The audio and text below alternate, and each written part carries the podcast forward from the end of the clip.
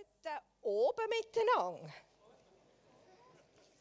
Hier auf der Weide, irgendwo in den Hügeln rund um Bethlehem. Als ich heute reingekommen bin in den Saal, die Strohbauen gesehen habe, das Feuerli, die Schaftränke, die Schafe, die Hirten, hat mich das so richtig eingestimmt auf eine Nacht für uns unter dem Sternenhimmel, an der Kälte, eingepackt in einen warmen Mantel. Irgendwo so das Lagerfeuer-Feeling ist aufgekommen. Und die Schokokügel, die ihr hier auf der Stuhl hatte, die haben angefangen, langsam aber sicher so schofig zu schmecken. Ich weiß nicht, ob es dir ähnlich geht. Du könntest vielleicht mal einen tiefen Schnuff nehmen und probieren einzuschnaufen, wie es hier auf dieser Welt schmeckt. Genau. Können wir noch eins haben?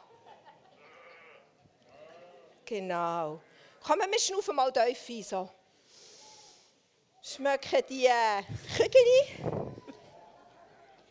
die Schafäli, die Schöfli. Und ich hoffe, wir können uns hier so ein bisschen einstimmen auf eine Nacht für uns. Wir treffen uns nämlich hier alle, also das wisst ihr vielleicht noch gar nicht, aber ich sage euch jetzt. Wir haben uns alle hier versammelt und getroffen auf der Weide von Midgal Eder. Das ist ein wichtiger Name, ich weiß nicht, ob ihr das etwas sagt. Ich erkläre gerade, wo wir sind. Wir sind auf der Weide von Midgal Eder. Und das ist eine spezielle Weide. Auf dieser Weide werden nämlich besondere Lämmer geboren. Es sind die kleinen Lämmchen, die im Winter geboren werden, die im Frühling ausbesondert werden zum Passa-Lämmchen sein. Weil im Frühling da führen die Juden das Passafest und am Passafest erinnert man sich an etwas. Man erinnert sich, dass Gott das Volk Israel vor vielen hundert Jahren aus der Sklaverei herausgeführt hat in ein freies, fruchtbares und schönes Land. Da, wo wir heute sind. Und man erinnert sich am Passafest an da oben vor dem Auszug. Dort hat nämlich jede Familie in ihrem Haus ein Passaschöfli gegessen und das Blut von dem Lämmli an die Türpfosten gestrichen. Das hat das Leben gerettet und das Leben geschützt von all diesen Familien, die das gemacht haben. Das ist der Sinn des Passafest. An das erinnert man sich dann jedes Jahr. Und die Schöfli, die auf dieser Welt geboren werden, die kommen zum Tempel in Jerusalem, werden dort verkauft und die jüdischen Familien kaufen sie zur Erinnerung an den oben, opfern sie beim Tempel und dann werden sie in der Familie nachher bei einem Festmahl gegessen. Wir danken Gott jedes Jahr neu wieder dafür, für das Ereignis von der Ausführung aus der Sklaverei und für das gute, schöne, fruchtbare Land, wo man jetzt drinnen lebt. Das ist der Sinn vom Passafest. Und noch etwas. Seit vielen, vielen Jahren hat Gott dem Volk Israel seinen Sohn verheißen. Und der Prophet Jesaja hat den beschrieben als das Lamm von Gott. Auch an das denkt man am Passafest jeweils. Man erinnert sich daran, dass hier noch eine Verheißung ausstehend ist, dass das Lamm von Gott, der Messias, Gottes Sohn, soll kommen. Das ist der Sinn vom Passa. Und die Lämmchen, die auf dieser Welt geboren werden, die müssen wunderschön sein, makellos, die dürfen keine Verletzung und gar nichts haben, sonst taugen sie nämlich nicht mehr als Opferlämmchen, die man dann verkaufen kann. Diese Verheißungen auf den Messias, auf das Lamm von Gott, diese Verheißungen, die kennen wir Hirten sehr gut. Aber heute oben hat, glaube ich, keine an tiefgründigen Gedanken, sich keine solchen tiefgründigen Gedanken gemacht. Gedanken und Gespräche am Lagerfeuer, zu oben, beim Einachten, haben sich vermutlich eher um die Mutterschafe gedreht, wo gleich mal die jungen Lämmli, die Passalämmli werden bekommen. Die muss man nämlich heute oben im Auge behalten. Weil sobald die Anzeichen machen, dass sie ihre jungen Lämmli überkommen, muss einer der Hirten gehen und die in den Stall hineintreiben. Weil die Geburt die muss möglichst sicher sein, dem Lämmli darf nichts passieren. Man wird es dann nehmen, das neugeborene Lämmli, man wird es in ein Tuch einwickeln und man wird es im Stall in Futtertrog legen. Weich auf Heu bettet.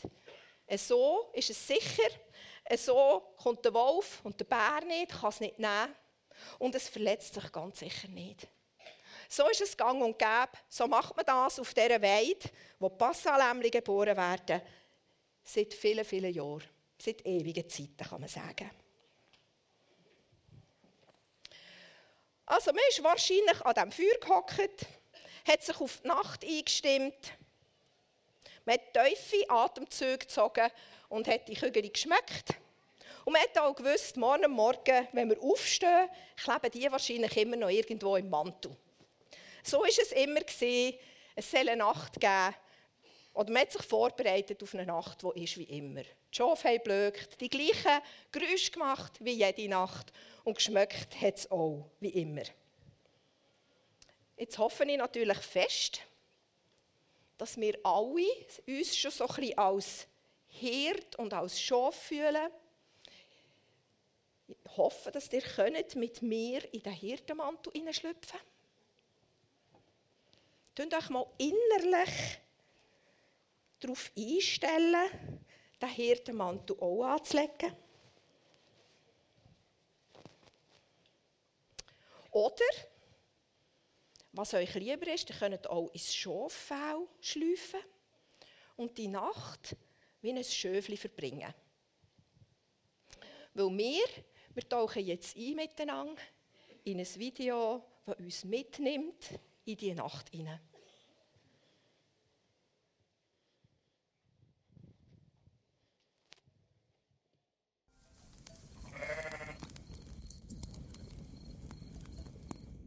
Stell dir vor, du liegst auf dem Rücken auf dem frischesten, grünsten Gras.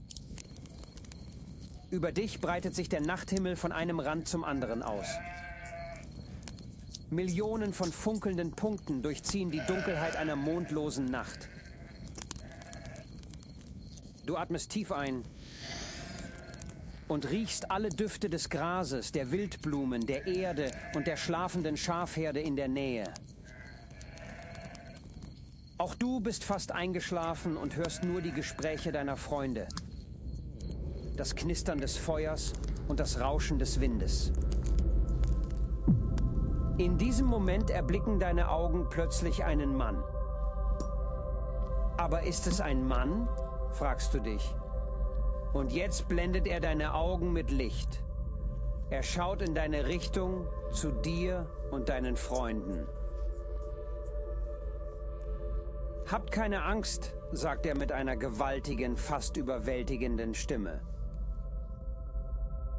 Hört zu, ich bringe euch eine herrliche Nachricht von großer Freude, die für das ganze Volk bestimmt ist. Heute Nacht wurde in der Stadt Davids ein Retter geboren. Es ist Christus, der Herr. Und das ist der Beweis. Ihr werdet ein Baby finden, das in Windeln gewickelt und in einer Krippe liegt. Dein Herz beginnt zu rasen. Deine Augen sind weit aufgerissen. Noch nie hast du so etwas gesehen oder gehört. Der Himmel, der eben noch voller Millionen blinkender Sterne war,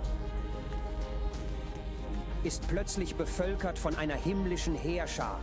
Als kämen sie direkt vom Thronsaal Gottes, marschieren die Engel Schulter an Schulter heran, hell leuchtend wie das Feuer von tausend Sonnen, und du drückst dich gegen die Erde, um dich vor ihnen zu verbergen. Sie aber blasen voller Freude in ihre Trompeten und rufen so laut, dass es alle hören, dass du es hörst. Ehre sei Gott in der Höhe und Friede auf Erden bei den Menschen, auf denen sein Wohlgefallen ruht.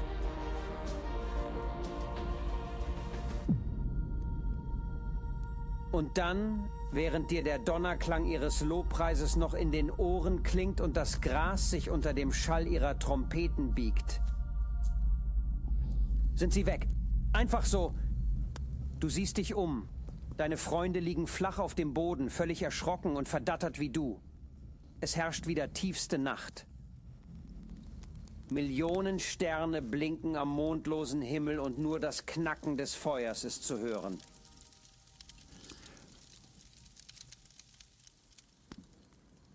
Du stehst auf dein Herz pocht weiter.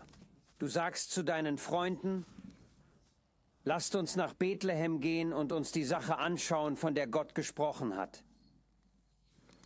Und so zieht ihr los. Ihr überquert dunkle Hügel, Flüsse und Wiesen und wandert unter ausladenden Bäumen dahin, die ihre Äste weit von sich strecken. Bis ihr zum Abhang eines Hügels gelangt, in dem sich ein Stall verbirgt. Du ziehst den Kopf ein und trittst durch die kleine Öffnung. Nachdem sich deine Augen an das schummrige Licht im Innern gewöhnt haben, blickst du geradewegs in die Gesichter eines jungen Elternpaares. Und da ist sie. Die mächtigste Person in der gesamten Menschheitsgeschichte. Der oberste Befehlshaber jener Engelsarmee, in Windeln gewickelt und auf Heu gebettet. Ein Baby in einem Futtertrog. Es wendet leicht das Köpfchen und für einen Moment treffen sich eure Blicke. Du fällst auf die Knie und betest Christus, deinen Herrn, an. Gepriesen sei Gott im höchsten Himmel.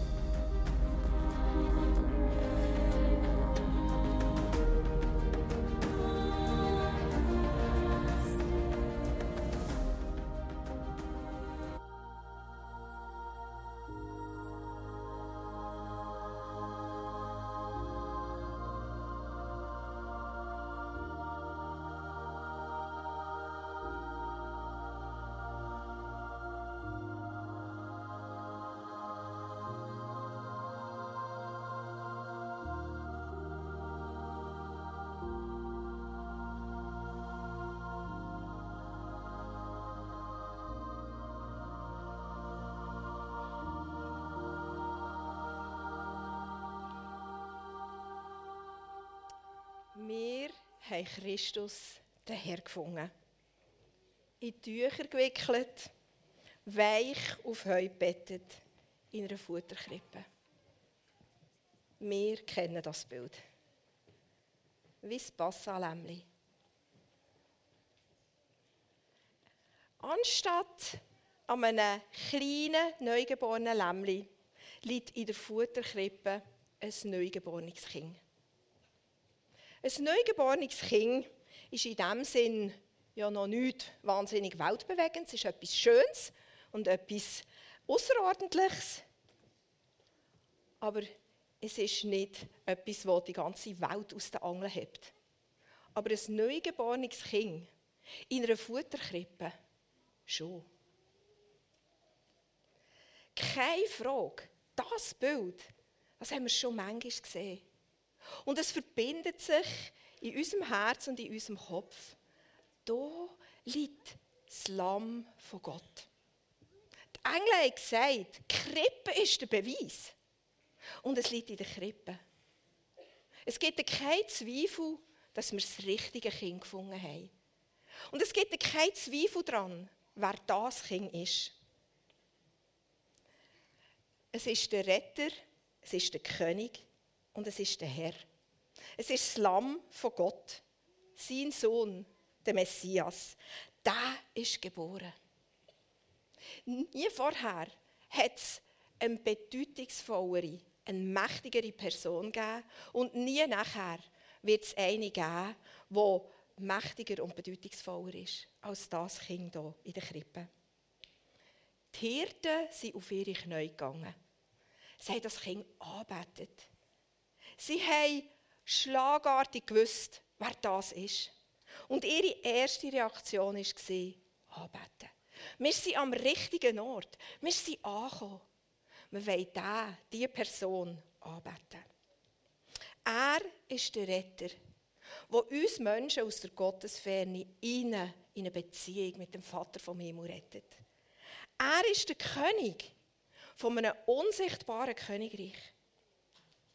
Er holt uns vom Reich von der Finsternis rein in sein Reich vom Licht, von der Hoffnung und vom Leben. Er ist der Herr. Er wird den Tod überwinden. Ihm gehört alle Macht.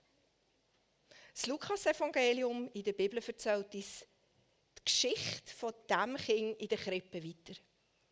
Und wir merken, das ist der Anfang eines neuen Zeitalter. Alles ändert ab dieser Nacht. Es ist der Moment, wo Gott mit den Menschen auf der Erde wohnt. Er ist heute noch da, Jahr ein, Jahr aus. Und wir Hirten, wir waren Zeugen. Wir haben das miterlebt. Wir haben miterlebt, wie das Licht aus dem Himmel in die Erde hineingebrochen ist. Und wir haben den Messias, das Lamm von Gott, in der Krippe gefunden. Da sind wir richtig. Was in dieser Nacht passiert ist, physisch, das tut Gott heute noch immer. Dort, wo es dunkel ist und hoffnungslos in unserem Herz, dort wird er mit seinem Licht und mit seinem Frieden und mit seiner Freude hineinbrechen und Hoffnung schenken.